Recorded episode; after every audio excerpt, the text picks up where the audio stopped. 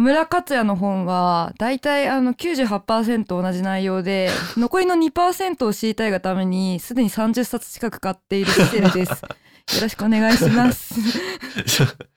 それにどういう被せをすればいいんですか僕は。いや、わかんなあいです、えっとね、僕の中学生時代の愛読書は、はいあの、えっとね、あれどうか、近鉄とか、阪急とかで監督をやっていた、ええ東証西本幸雄監督のはい。評伝でした。すごい。藤木です。よろしくお願いします。よろしくお願いします。だから星、僕にとっての東証は星野千一じゃなくて、ああ。西本さん。まあ、星野さんって東証って言われ始めたのって、なんかええ2000年、まあ、ラーメンマンじゃないですよ。東証。いやわかりますよあーはい。ラーメンマンはいいやもう今日はだいぶざっくばらんに野球の話をそうですね。ってしいうか、。大丈夫ですかって思ってるんですけど。この。文化系の、文 文化系のくくりで、今文、なんかすごい上ずっちゃったんですけど、野球の話なんで。文化系のくくりでやっていいのかなみたいな。心配があるんですけど。まあ野球がわからない方にもこう楽しんでいただけるようにと思って。まあそうですね。うんあんまり、うん。そういう、なんだ、スポーツとしてのっていう。あそう配球がどうのとか言い始めないようにするんで、それ配球むしろなんかこっち側じゃないですか。配球の話すんの。そうなのかな？違います？えどうなんかですか？アメリカのナードはそういうイメージだけどな。データとかこう。なんかやっぱりいあ今年やってることちょっと言ってもいいですか、はい皆さんすごいもう言いたいことがたくさんあって、はい。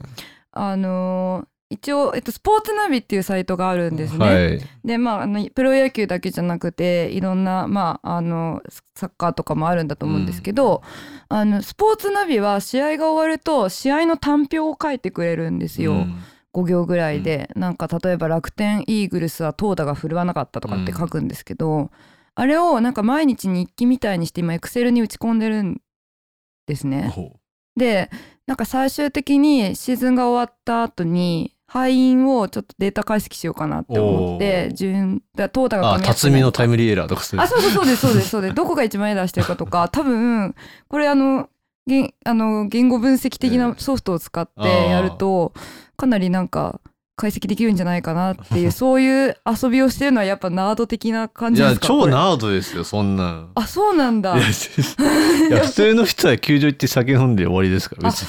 そうそんなか分析までするもんなのかな。てか、先にごめんなさい。あの、はい楽天ファンですよねあ。そうなんです私はあのパ・リーグの楽天イーグルスファンで、えー別にあの仙台出身なわけでも何でもないんですけど、えっと去年からイーグルスのファンです。で藤木さんは僕はカープフンァンですね。ですよね。ブラウン監督ぐらいの頃からファンなんで。あ結構長いまあまあ長いです。ですよね。で、僕も別に広島じゃなくて神奈川出身なんで。はいはいはいはい。で僕は本来はベイスターズファンじゃないといけないんですけど、いやなんか客観的には。それはねそういやだからもう絶対なんかあのい言われません？あの広島ファンだから説明がめんどくさいんですよね。あなんで、なんでカープファンなの？みたいな。そうそうそうそうそうそうなんかえでももう特に説明あ私の説明は本当のところを話すとすごい面倒くさいんで、うん。あの一番まあは話しやすいのはあ甲子園でマー君を見てて好きになりましたっていう嘘をついてます。面倒くさ それもう2006年ぐらいから野球好きってことですよね。あそれ相当持ってますよ。めっちゃ持ってます。去年からです。あのシシセルさんがすごいなと思うのはそのなんかねそんな日経ってないのにものすごい熱量を持って野球に接してるんでなかなんんかすいません上からであれなんですけあいやいや全然あの本当に私1年間しか。であの甲子園を、うん。えーとまあ、甲子園自体は本当にあの見てて、うん。あの田中の田中斎藤佑樹の時から見始めたので、まあうんあながち全部が嘘ではないんですけど、どはい、でまあその時もあの斎藤より田中の方が好きだったんで、うんただまああのもうプロ野球見始めてから甲子園とプロ野球は別のスポーツだなあそれもそれ多いんですよね。僕やっぱ昔から思うのは、はい。特に女性と話してて。ええええ特になんだ高校時代とか、はいはいはい。プロ野球は全然興味ないけど高校野球が好きって子が多かったです。特に女の子本当にこれあのまあまあそうじゃない人もいるだろうということを前置きして、うん僕もい今ちょっとなんか女性女性がって話をしたんですけど。やうんこれはあくまではいはい僕の周りの話なんであでもまあ私の周りもやっぱり甲子園を見てる子の方が多かったですね、で私は女子校だったんで、うん。やっぱりなんか同世代の男の子たちが頑張ってる生の姿って見てないんですね。なるほど。なのでまあ通に楽しかったし、でまああとはまあだから甲子園って本当にもうなんていうんですかねエラーめっちゃ多いし。ああまあ何が起こるか分かんない。まあ魔物って言われますけど。エラー多い。で、うん。まああの金属バットだからまあこうラッキーヒットも結構多かったりとか、あとはまあなんかとんでもないところで盗塁をするとか、まあうん。割となんかドラマチックなんですよ、うん。展開がね。あのでなかなか投手戦っていうのも本当にヒーロー級の子じゃないうん。とないので、あのなんだろうな私駅伝も好きなんですけど、うん。かなり駅伝に近いと思っていてあのそこまで厳密なルールを知らなくても、うん。でまあなんかその配球がどうだっていうようなうん。予備知識がなくても、うん。見れるっていうのはやっぱ甲子園の方が確かに入りやすいは入りやすいかなって思いますね。うん。確かにてか分かりやすいですよねトーナメントだから。あそうですそうです。負けたら終わりみたいな。そうそうそうそうそう。なんかまあ推しができやすいっていうのもあるかもしれない。うんですよね僕が好きだったのはあのなんか代打でいつも出た今吉君っていう。誰ですかお知らい。ないですか？2000年代にいたんです鹿児島かどっかの高校だったかなシャーとか言っていつも代打代打に立ってた今吉君っていう子がいて私はあの駒大苫小牧の田中の時の首相が好きで。あ本ほんま間君。ほんま覚えてますよ。やっぱすごかったもんな 本間くんあの私やっぱ眼鏡かけてる野球選手。僕もねなんかそれで言うとダルビッシュの先輩かなんかにサイドスローのピッチャーがいて。あいたいたいたいたいた。いた、えーすげえそれで覚えてるそういうの。なんかあの高校野球ぐらいだうん。とギリギリまだ眼鏡かけてやってる子がいるんで,、そうそうそうそう。でしかも眼鏡で4番ってめっちゃかっこいいなと思ってそう本間君さんは結構記憶にあ刻まれてるっていうか漫画っぽかったなんか。ですよね、うん。あのキャプテンっぽかったし、うん。斎藤からもまあ確か打ってたかな、うん。1回戦の時に。なんか巨人の星のバンみたいな感じであそうそうそうそう眼鏡 かけてる4番って。なんかこう、うん、大英のの吉永みたいな。感あまさにまさに。なんかこう名脇役感が異常じだったんですよね。うん。本間くんはあの後 JR 北海道に行ったんですけどあそうだったんです。あの故障しちゃって今はああそうだったんはい普通に JR の職員をやっていますっていう、全然高校野球の話する気なかったんですけどいやなかったですね。意外と覚えてるもんですね。そうですね、うん。あ甲子園もじゃあ藤木さん見てるんですね。まあ人並みぐらいですよはいはいはい。なんかその要所要所は知ってます？なんか松山商業の奇跡のバックホームとかあなんかそういうはいはいはいはい。有名なのは知ってますけどうん。まあ僕はどっちかというとプロ野球とかメジャーリーグ派。プロフェッショナルな方が好きっていうかそうそう藤木さんはあの MLB もあそうですね。やっぱスクールカーストが下だったんであんまりああいうキラキラ なポカリの CM とかもそうなんですけどちょっと苦手なんで。わかりますうん駅伝とかまあそういうのもちょっとうん。なんででしょうね。あでも、まあ、結構やっぱりその野球にはまりましたっていうことが、うん。まあ、徐々にこう私のし知り合いといううか、ん。まあ、ササブカル圏の人とかうにん。分かっていくにつれて、まあ、絶対はまらないと思ったよってことう。んすごく偏見ななんですけど一番遠いものだと思ってました、はい。野球が。で急になんかブラッシュ楽天のブラッシュが問い始めて何が起きたんだと思って。あそう私がははまったきっかけ本当のきっかけはうん。あの去年もう退団してしまって野球人生自体を終えてしまったんですけど、うん。あのジャバリブラッシュっていうあのサソリみたいなあのフォームの選手がいて、ぜひ YouTube とかで皆さん、バットをバットを前に向けるんですねこうね。そうなんでうますく表現できないん本です。当にあのサソリのうん反り方そうで、確かに。あの打つんですけ先ど端を前に向ける感じです。あれどうだからインインコースとか絶対打てないだろうみたいな構えなんですけどねリーチ的に。うんでなんかまあ彼が結構序盤調子が良くてですねあの顔はすごいウィル・スミスっぽい感じなんですね確かにウィル・スミス顔ですね。あのかっこいいんですけど、うんでまあまあ彼のその豪快かつ謎のこうフォームを見て楽天にはまっちゃったんですけどね。まあなんかプロ野球って私の中だとあの巨人私の父が巨人ファンだったんであの清原とかがいた時ですね、はいはい。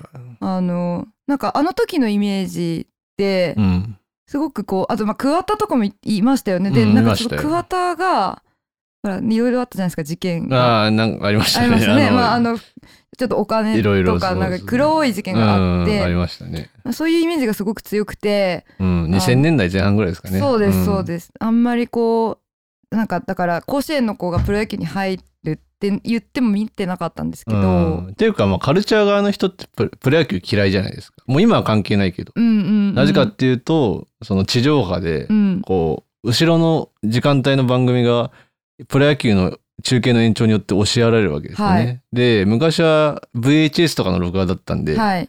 自動でねはい。動かしてくれないんでい深夜1時のアニメを撮ろうとするとずれちゃうみたはい。いな、、次の次のアニメが撮れてるみたいなのは、だから本当に恨まれてたと思うんですよね当時はね。でまあ野球ファンからしても結構そのどうなんですか？あ、うん。でも途中で中継が終わるっていうのは昔はなかったのか。延長してたから。ありましあーえーっとね日程とかはずっとやってましたよね。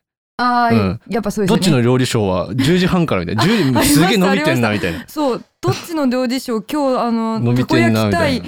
うん。もんじゃ焼きでめっちゃ見たいのにみたいな。そう。でそこが伸びた結果よりも引っ張りがすごい0時ぐらいになっちゃうみたいなありましたね、ええ。まあまあ読売だからっていうのはあるんでしょうけど、だってねなんかダウンタウンの松本とかうん揉めましたもんね、確か。あ。ゴッツゴッツかなんかで。はいはいはいはい。ヤクルトの日本シリーズ優先してなんかもうやらねえみたいなみたいな。そう、まうん。ま、松本はなんかや野球についてなんか結構き、うん。嫌いなんですよね。ね。なんかいろいろ言ってるんですけど。私は全然今の松本さん大っ嫌いなんであ。っていう話をちょっとはい言っときます。私も今思い出しただけなんで。あの 念のために言っとくと、うん。あの好きか嫌いかで言ったら後者ですあので。よかったです。はい、ちょっと苦手なんすいですけど。ません。なんか急に出したからまっちゃん信者みたいに思われあた思われた。ら嫌だなあ全然全然違います。多分あのきおそらくこれを聞いてる方の中はあまりこうあの前者の方いないと思うんですけど。確かに。そうですね。あなのででなんかその、ドラマ性みたいなのがプうん。ロ野球ってないんだろうなって思っああなるほどね。ですうん確かに。そう。なんですけど全然そんなことはなくて、特にやっぱりまああの楽天イーグルスはすごくこう複雑なチームっていうか今まだできて間もないチームなんで、あの間もないって言ってももう16年目ですよ、あでもそうですうん、ね、恐ろしいですよ、そっか。そうですようね、ん。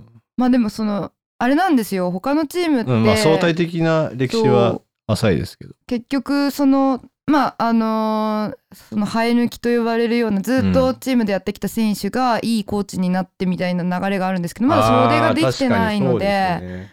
その FA っていう制度でうん。他のチームの選手をまああの引っ張ってくるというか、契約したりとかっていうのがあって、うん。まあなんかちょっとパ・リーグのヒールみたいなところがあるんですけど ぶっちゃけた話、えただなんかそのヒールパ・リーグのヒールなのに内部ではすごくこうドラマチックなことが起こっているっていう、まあなんか妄想を広げるのがすごく楽しいです。あ別にあのこれ念のために言っときますけど私はあのもともと不女子ですけど野球でボーイズラブはしてない。あのそれは選手のあれを え本当ですか？いや本当です本当です。これはあのやっぱりこうプロ野球愛とか買ってんじゃないですか？いや買ってない。買ってない。買ってないです。あのピクシブとか探ってないんで。いやーすごそうだね。すごい深淵が見えそうですね。いやこれはちょっとここでも話すのあの多分やってる人たちに迷惑になっちゃうんでまあまああるっちゃあるけどすごい、野村森のカップリングとかあるすす。ごい。それ見つけたいですね、てかもうええ公式がでもボーイズラブみたいな感じですからね あそこね。あでもそういう観点でも面白いかもしれないですね。そうですね。もうその世界なんでね。まあなんかこう割とそのドラマチックなんだなっていうのがでうん。あとあのその日刊スポーツとかのなんかくったらない感じのドラマチックさみたいななんか今、まあ、新聞で読めないんですけど、うん。大体あのネットの記事になっちゃってますけど、なんでこんなになんかこうどうどうなんていうのかな盛るんだろうみたいなのも面白いし。ああまあスポーツ新聞のちょっとそうですね、なんか派手さというかそうそうそう。あったり感。うん。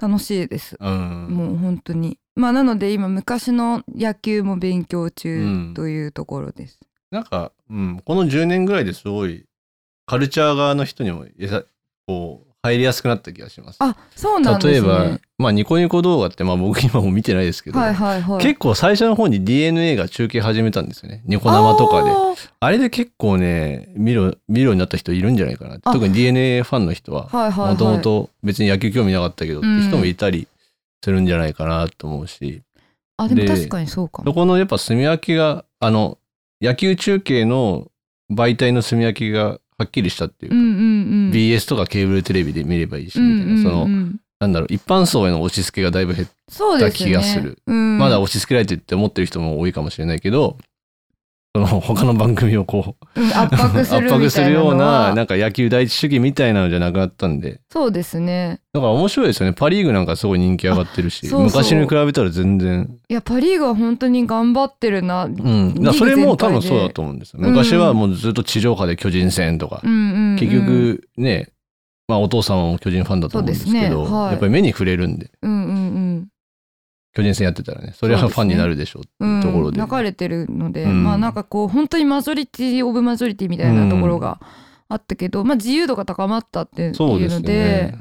うんいいですよね。だからシシセルさんみたいにジャバリジャバリブラッシュの動画のそのサソリみたいなフォームで好きになる人もいるかもしあそうですね。れない。テレビじゃなくてあのパ・リーグ断片的 TV な動画で。でファンになった人とうんかきっといるとう思うんん、で、確かに。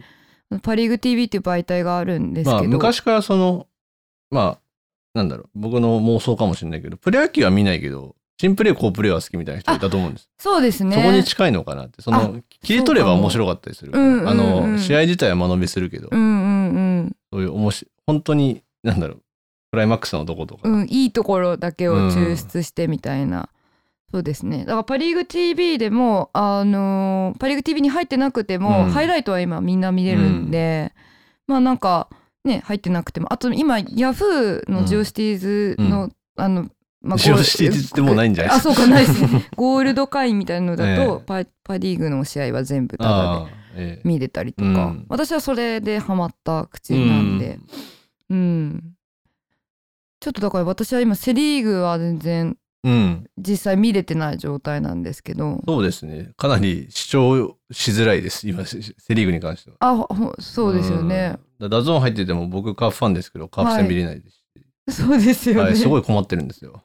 はい、それ本当にどどうなんですかファンあまあ実際のの話としてはい。2016年にカープ一回 DAZN に加入したんですカープ自体が。しかも先駆けて割と。はいはい横はい。横浜とカープじゃなかったかな DAZN 入ったの。おでー。 DAZN でカープ戦見るようになった結果何が起きたかっていうと、はい。まあ広島ってすごい、まあ、土着的って言うと失礼ですけど、うん。まあ地域ぐるみでやってるんで、うんうんうんやっぱりその横浜の横浜じゃない広島の地上波の局とかを大事にするんですよね。はいはいはい。スポンサー料とかあるんで、はいはい。市民球団なんでそういう収入も大事なんですけど、視聴率が落ちちゃったらしいんですよ。え？ DAZN やっちゃったせいで。まあそうですよね。別に DAZN でやってたら DAZN で見るじゃないですか。まあまあ僕なんかそううだし。すね。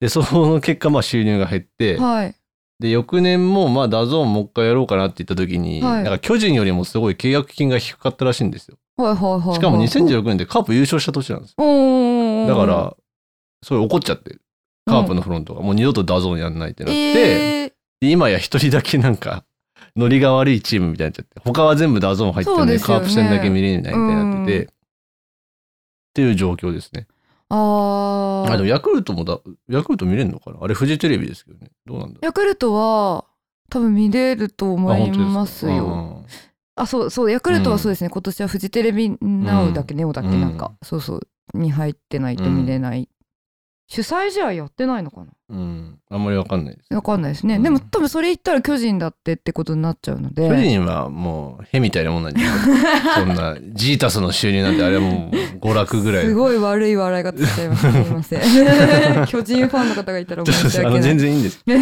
らごめんなさいどうしようね。反感びいき的なところがあって僕はどうしても、はいはい。はいそのヤンキースとかドジャースが勝つよりもみたいな、なんか資金資金があんまないチームが勝つと嬉しいみたいな。いや。映画メジャーリーグじゃないけあどわかります。インディアンスが勝つじゃないけど。あのまあ本当ママネーボール的な感じの。そうそうそう。そうそうそうう。んうん。やっぱそうですね、なんかまあ私はパ・リーグなんで、まあ、やっぱソフトバンクはすごい選手は選手自体は好きですし、うん。やっぱ工藤監督の采配すごいんだろうなと思うんですけど、あと育成のあれとか。でもやっぱなんかソフトバンクを応援してても面白くないんですよね。なぜだろうか、ん。これは不思議なあれなんですけど。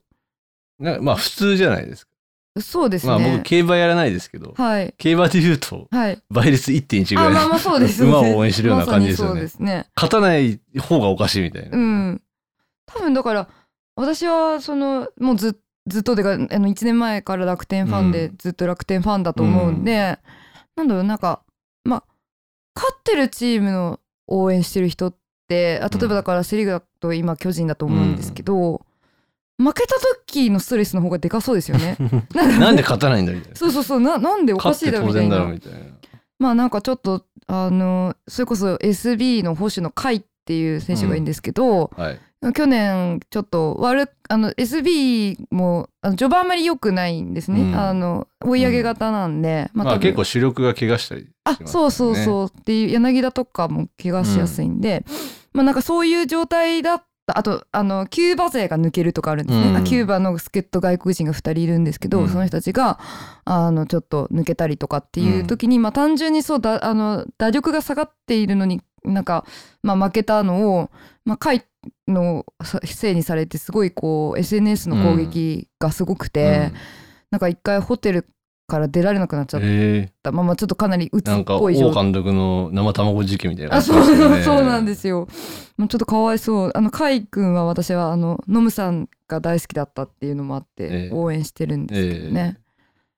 まあソフトバンクに関してはやっぱり九州を背負ってますから。その地域性は強いのかなと思います。はい。まあそのなんか西鉄からの系譜じゃないけどなんかその。九州のチームを応援してるみたいな人はいるかもしれないんで、そこはあんまり、なんだろう、強さは関係ないのかもしれない。で、人によっては、あの、弱かった大英から、うんあ大英の頃から応援してる人もいるかもしれない。田淵監督の頃、はいはいはい根本監督の頃から応援してる人 いるかもしれないんで、まあ別になんかそこから応援してるから偉いとかではないんですけど、あそうそうそうそう。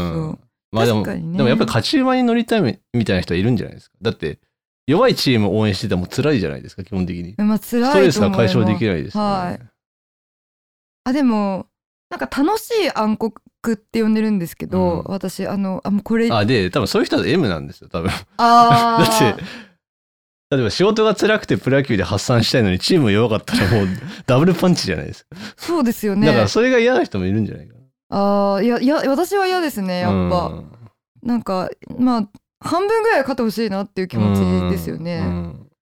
いやでもね、こう、鍛えられていくんですよね。だ僕なんかは、はい。あの、勝っててラッキーみたいな。あ広島ですもうなんか。もうそれぐらいのスタンスでいないとやってらんねっていうか。広島でもそんなにすごいこう極端なっていう感じのイメージじゃないですね。地を這うとかはないですけど、ですよねでもい首位はずっと取れなかったですからね、そのね、尾形監督になるまで。うんうんうんうん。だいたい4位、5位みたいな。はいはいはいはいはい。あそういやまあなんかこれ本当これ事実だしまあまあ昔の話なんであれですけど例えばうんなんか TBS 時代の横浜、あいや私の知り合いでも一人いたんですけど、うんええ TBS 時代の横浜を応援するっ。ていう、あえてっていう人が、え、あえてなんですか？そうそうそうそうすそうごいな。あれはだからだからまあでもその暗黒を楽しむみたいな人も多あーでも分いますねきっと。僕もその、カープファンになる前は結構、まんべんなく応援してたんですよ。その時あはいはい強い。チームとか。うんうんうん。あなんか2003年だったら阪神強いなとか。うんうんうん。あの東京ドームで井川のリストバンドとか 赤星の下敷きとか買ったんですけど めっちゃミーハーかわいい。まあ当時ただ野球やってたんで、はいはい。なんかあんまりそのこのチームを応援するぞっていうよりは、うんなんかテレビで露出してるからみスター選手がねたい。な、まあその流れで見ててでちょうど中学1年の時に楽天ができたんですよね。あはいはいはい。それはなんかすごい応援してましたね。なんかあめっ J ちゃスポーツ見ながら。異常な暗黒時代がそなだいぶありましう、たけどね、うん。であれはもう異常ですからね。だって異常です。ベテラン寄せ集めてなんとかチームの手にしたっていう岩隈しかまとそうもなピッチャーがい岩ないみたいないんなですよ。燃えますよ。そうでも岩今思う。と隈の時絶対勝ってるっていう。そう、だから、開幕戦で岩隈で完封した翌翌日が26対0で負けるっていう、本当そう。本当になんか絵に描いたような26対弱小0球団で、いや本当に岩隈しかいなかったですからうね、ん。であれは、そう、な、なんだろう。いや、あれは負けてもしょうがないじゃないですか。いやまあだからそういうのはなんか勇気づけられるんですけど、はい。みんなが頑張ってる横浜とかね、変に資金出してんのになんか 空回りみたいな。からも佐々木和弘6億出せんのに、なんで何みたいな弱えんだみたいな、そういう。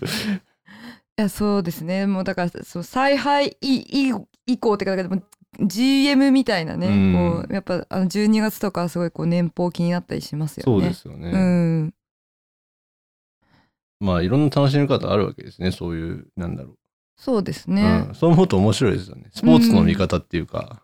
そうですね、うん。なんかまあ私は本当に野球が合ってたっていうのはあるかな、うん。結構だからその間のスポーツっていうか、うんうん。あの見てるけど何もしてない時間っていうか、が多くて、うん。そその配球を考えたりとか、うんうん。見ながら配球を考えたりとか、まあ見ながらなんかこの選手の今日の体調に思いを馳せたりとかですね、まあなんかそういうこう間を楽しめるっていうのが野球の一番いいところかなまあそれもいいとこであり悪いとこですけどね。まあそうですね。スピーディーさに欠けるっていうのは、うん。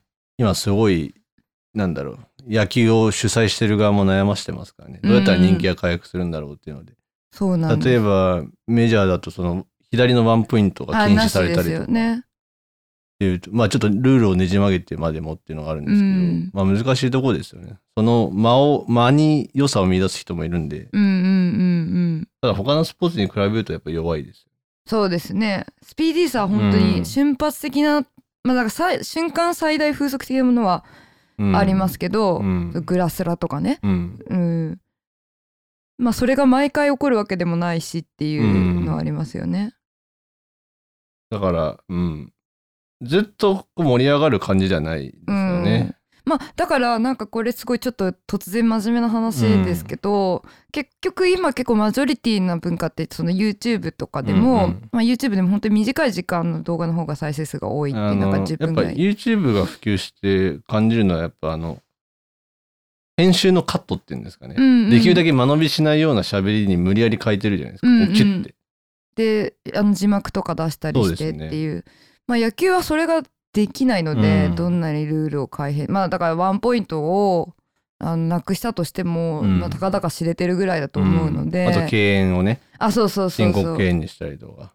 そうですね。なんかまあなんかちょっとこう今の現代のマジョリティではないしなかなかそこにうん。リーチするの難しいんだろうなっていうふうには思う、最近もその映画を倍速で見るみたいなのがあはいはいはい。なんか議論になったじゃないですか、はい、まあ、僕は別に勝手にしろって感じうなんですけど、んなんていうか全く逆行してますよね。野球のあり方そういそうなんです。やっぱりみんいろんなコンテンツが人々の可処分可処分時間を奪い合ってて。うんうん。じゃあいかにこうなんだ短い時間で濃密なコンテンツをって努力をしてる中でこんな間延びししてるスポーツを見るっていうのは、いや本当。ある意味贅沢ですね。そうなんですよ。うんだから、だからこそもしかしたら、まあ、そういうところが発見されてきてう、ん。私のようなちょっとこういうナードっぽい人間にも、あのなんか好まれ始めたのかなって逆にね、うん。あの思いますよ。ううんん。なんかそういう間が面白くて確かに、あのいい時間を過ごせるんでうん。私はね、うん。あのお面白いなって思ってます。うん、うん、僕すごいラジオ好きなんです野球中継の。はいはいはい。あ藤田町の話投げましたみたいな。歌ううんわーいっていうのが良くて。特にね料理してる時は最高ですね。いいですね。料理しながら聞く野球のラジオはいいんですけどただ今日本放送と文化放送ぐらいしかやってない、ねあとラジオ日本ぐらいしかうんうん。でそのうちの2つは巨人戦しかやらないんで、はいはい。もうねあんまり楽しめないっていうか文化放送がショーアップナイターでライオンズですかね。うん。斉藤和美さん思い出しますけど、あ、そうですね。文化放送ショーアップあのショーアップナイターはなんかショーなんか試合展開がうん。だんだん決まってくるとうん。しょうもない話始めるのがすごい好きなんですよね。そうなんか昨日の辻監督のコメントについて考察みたいな。そ うあでもそういう工夫大事ですよね大事です大事です。工業ですからスポーツは。まあだから意外とラジオって本当に間がねあれうん。持たせられないので、そうなんですよね。あれは不思議ですよね、うん私も好きです野球実況は、うん。甲子園とかでも聞いちゃうかな。ああ甲子園も面白いですよね、うんうんただなんかえあの甲子園のラジオ実況結構駅伝と近くて、うん。なんとかくんはなんかそのまあちょっと家族の話とか入ってきちゃうんですね。ああおばおばあちゃんが今日熱湯甲子園的な。あそうそう応援しに来ていますみたいな。長島みな的な感じになってくる。あそうだ。あのありがおかおたお母さんありがとうみたいになっちゃうんで、ちょっと。あれあれ何なんですか？出た。いやちょっとそれにちょっっと僕文句言ってお母さんありがとうあの問題 TBS のちょっとプロ野球の扱いにちょっと不満があるというか、はいはい僕は、はい。は。いお母さんありがとう。母さんありがとう。許せないですよ僕ね。私ももうそ総合的に許せない。もういろんな意味でそうそうそうもう。あのお母さんありがとうを包含してる全ては許せないです僕いやお母さんありがとうをうん。作ってる全てが許せないってことですよね。そうそう戦力外通告は好きです。あまあ私も見てまあます最近そうでもないけど。うん。そうですね。東山はいまだにナレーションやってんなって思って。そうそうそう。バースデーね。お母さんありがとうはあれはでもだってまだこう年若いね、うん。ルーキーたちの話なんで、まあ、うん。戦力外通告はね、うん。まあちょっと自分の力不足であったりとかね、うん。そういうのああってうん。ああいう形でテレビに出てるんで、いいと思うんですけど、うん。まあ、あれはちょっと本当に私もこうおもちゃにしてる感じがあってすごく嫌なんですよね、選手を。うん。大瀬良のとかちょっとあのカープのね。ああ、まあ、大瀬良さんは本当にうん成人君子だと思ってますけど。いやもう本当私大瀬良大好きです。僕も本当にに応援してます、大瀬良うんさんは。素晴らしい。怪我なくやってくださいってね本当に。去年怪我しちゃって。あの丸はもうあんまもう思わなかったけど、はいはいはい。大瀬良が移籍したら俺はもう立ち直れないかもしれない。本当カーブファンとして。それぐらい応援してます大瀬良選手の私もあのセ・リーグあんまりこうね知らないんですけど、うん。大瀬良さんだけはやっぱこう本当に紳士だし、うん野球に一生懸命なんだなって勝手な妄想してます、はい。なんかデッドボールとか当てられても全然怒んない。あそうなんですよね。衣笠幸岡みたいな。大丈夫とか言って。え大丈夫よってうんジェスチャーするんですよね大瀬良って。そう。すごい可愛い。やっぱね僕らもそうですけどやっぱムカッとするじゃないですか。いやします痛いとかなんか言われた。うん。壊れたらどうするんだとか思うわけです。うん。俺もやっぱ衣笠みたいにホテルでジャニス・ジョプリン聞きながら素振りした方がいいのかなと。か そうすれば寛大な心が得られるのかなと。かどんなこれあの衣笠がはい。引退直前の NHK スペシャルの時の映像で「へーみたいなジャニス・ジョプリンが流れてるの。が僕はねこのですか？これが好きなんだよねとか言って。やばい。すごいな。そうまあまあまあだからそのちょっとこう選手の家族を全体巻き込ん。でおもちゃにするようなこうね良くないなと思います、あれは。あといだから。いやもう俺はもう,、うん、もうタイトルが嫌だしそもそも。お母さんありがとうね。お母さん食堂ぐらい嫌なんですけうん、ど、お母さんありがとうっうん。ていうのがね、でなんか単純に、例えば父子家庭とかに思い馳せないのかって思う、うん。そういうの。いや多分純純粋な話ですよ、うん。なんかそうしろとは言わないけど、うん。なんか気にしちゃうというか。うん。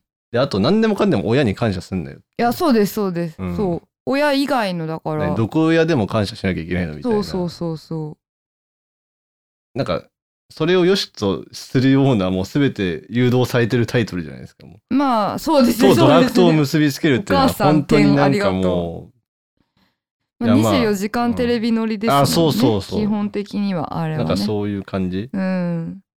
あのだからそうだからもう価値観がこうかなり決まっちゃってるんで、でもあれはテレビ的には正しいと思いますいかにに野球から野球の要素を排除するかってことです。要は。民権を得るには、ね。だって見ないです。野球が好きな人は、はい。野球が野球に興味がない人は見ないですよ。多分普通の野球番組だと、はい。確かにそうですね、あまあうまいですよ。あれわれるとか加工の仕方がうまいっていうか、うん。うんそれを言われると生肉だと食わないけどベーコンにしたら食うみたいなはい、感じです、ハンバーグハンバーグにして食べるよみたいなっていうことですよね。